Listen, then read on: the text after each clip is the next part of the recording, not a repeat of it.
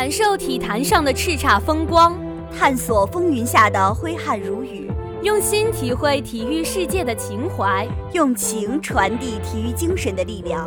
欢迎收听本期的《体坛风云》，我是主播子琪，我是荣爽。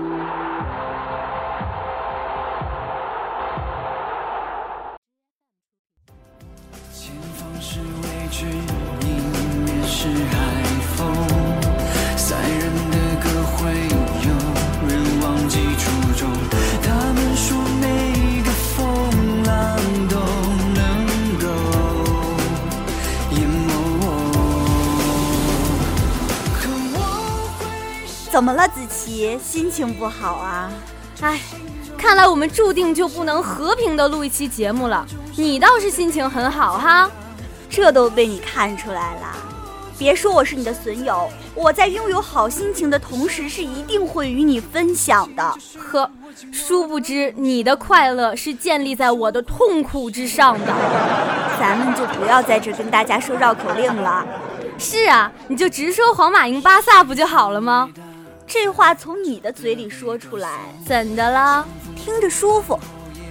哎，北京时间四月三号凌晨，西甲三十一轮的焦点战役在巴萨主场诺坎普打响，最终凭借本泽马和 C 罗的进球，皇马客场二比一逆转取胜，终结巴萨各项赛事三十九连胜的同时，将同巴萨的联赛分差缩小到七分。好。哎呀，这节目还能不能录了呀？必须录啊！子琪，你的新闻播的是越来越好了。没了，这新闻也挺好。你主要是想说这句吧？哎，你这个人，我说，哎呀，也是没谁了。不要忘记，上一回合我们巴萨可是在伯纳乌踢了个四比零，四比零，四比零啊！都说好汉不提当年勇，但你要是这么说的话，那咱们就得从头说起了。怎么个从头说起法？说此前两队交锋二百三十一场，巴萨九十一胜四十八平九十二负，是处于下风的。双方联赛交锋一百七十一场，皇马也是七十一胜三十二平六十八负，占优的。哦，呵呵。其实要说这场比赛结果，对于皇马球迷来说无疑是美好的，但是过程未免太过惊心动魄。可以说，这是一场绝对不会让人感到困倦的比赛。对对对，这场上的每一秒钟都是瞬息万变，两队的历史恩怨更是让双方的球员们剑拔弩张。全场比赛，两队累计获得六张黄牌以及一张红牌。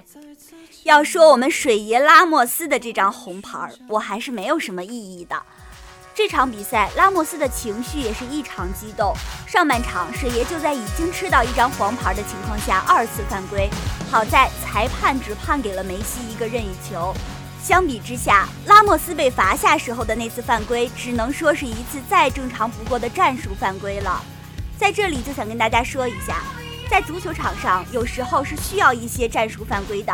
比如说，对方球员已经拿球突入禁区，而如果此时不采取必要措施，就很有可能被对方取得进球，于是就有了战术犯规。我理解的战术犯规，关键在于取舍。没错，如果在必要时刻没能够及时出手，可能就只能在对手进球庆祝之后暗自伤神了。但是这样的战术犯规，代价往往是要吃牌的。而且大部分的时候都会判任意球定位球的，而且如果要是在禁区里的话，还有可能判点球呢。但有的时候就是你不犯规，对手他也不一定会进球。哎，这不就是咱们说的取舍的重要意义吗？好的，回到赛场上，上半场比赛，皇马吸取了首回合贝尼特斯强攻失败的教训，采取相对保守的战术，和巴萨血拼中场。相比之下，巴萨坐拥主场优势，踢得还算是中规中矩。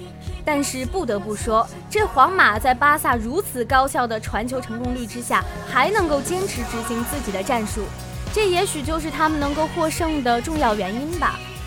其实成功就是这样，一定要把握住机会。同意。上半场，苏亚雷斯和拉基蒂奇错失两次绝佳的破门良机。此后第五十五分钟，梅西的一次门前劲射也被皇马的新门神纳瓦斯扑出。要说把握机会，本场比赛做得最好的大概就是巴萨后卫皮克了。下半场比赛开始后，巴萨获得连续三次的角球机会。第五十六分钟，拉基蒂奇主罚角球助攻皮克头球破门，巴萨取得开门红。俗话说得好，事不过三，皮克最终还是摆脱了佩佩的贴身防守，取得了进球，不容易啊！呵，我们有身高优势，好吗，大姐？这话明明该我说吧，我们看的是平均身高，好吧？呵呵。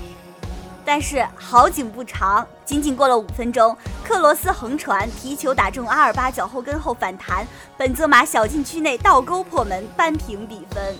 也就是从这一时刻开始，比赛出现了分水岭。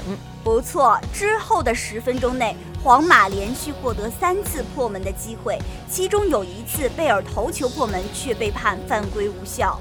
哎呀，你要相信裁判的判断，明明是贝尔对阿尔巴犯规在先嘛。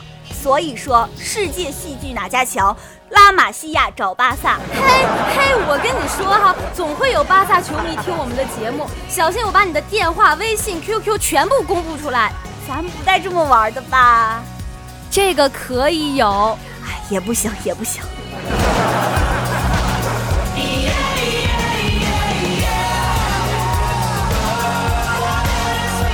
嘿，我这暴脾气。你这场比赛还能不能说完了？能能能，我这正进行到最关键的阶段呢。第八十四分钟，拉莫斯两黄金一红被罚下场，皇马场上只剩下了十名队员。哎呀，行了吧，接下来的我替你说。在拉莫斯被罚下场之后，C 罗接贝尔传球推射入网，皇马最终凭借这一进球将比分锁定为二比一，客场带走三分。除此之外，这场比赛的重要意义还在于，这是齐达内执教皇马以来的首次国家德比。本场比赛的胜利也使齐祖超越了穆里尼奥和安切洛蒂，打破了新帅首场国家德比不胜的战局，更是打破了最近几场交锋诺坎普不胜的尴尬。哎呀，终于可以略过这场比赛了，宝宝真的好焦躁呀！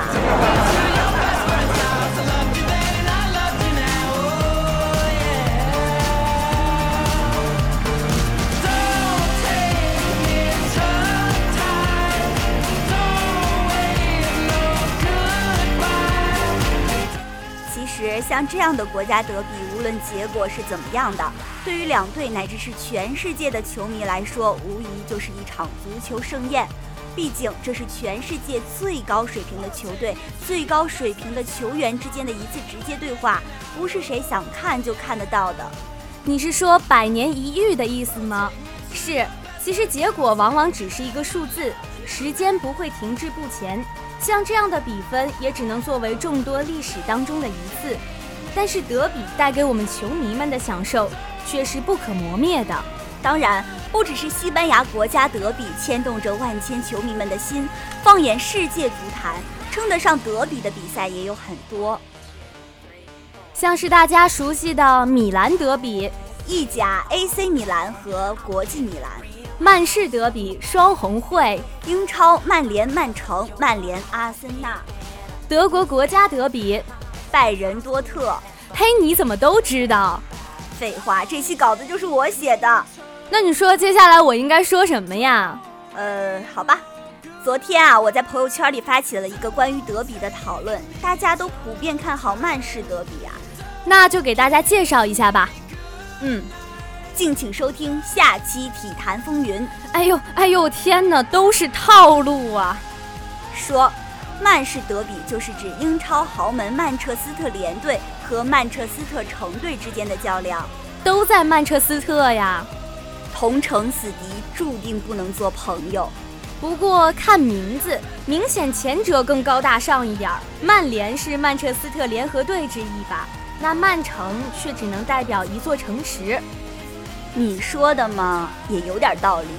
曼城俱乐部成立于一八八零年，只比曼联的前身牛顿西斯晚了两年。但是曼城真正进入到英超联赛却是二零零二年。从两队的历史荣誉上来说，也是曼联占优。曼联曾获得过二十次联赛冠军，和十一座足总杯，而后者只有两次和四次。但之所以曼市德比吸引着无数球迷，是因为自从曼城进入英超之后，着实改变了英超的格局。换句话说，短短十几年的时间就获得了两次联赛冠军、四次足总杯和一次欧联杯冠军，也不是随便什么球队就能做到的。的确不容易。况且如今的曼城和曼联已经不能只用历史记录说话了。但是本赛季的曼城经历了换帅风波，战绩受到了很大程度上的影响，已经很难在联赛上和曼联抗衡。哎呀，你这话说的就像曼联一帆风顺一样。无论怎样，西班牙国家德比也好，英格兰曼市德比也罢，作为球迷，希望看到的无非就是一场又一场精彩纷呈的比赛。正是因为有了这些比赛有了这些德比有了这些夙愿才会让球队球员和球迷们有着更多的目标和动力。本期的体坛到这里就要跟大家说再见了我是主播荣爽我是主播子琪感谢导播王怀峰我们下期再见。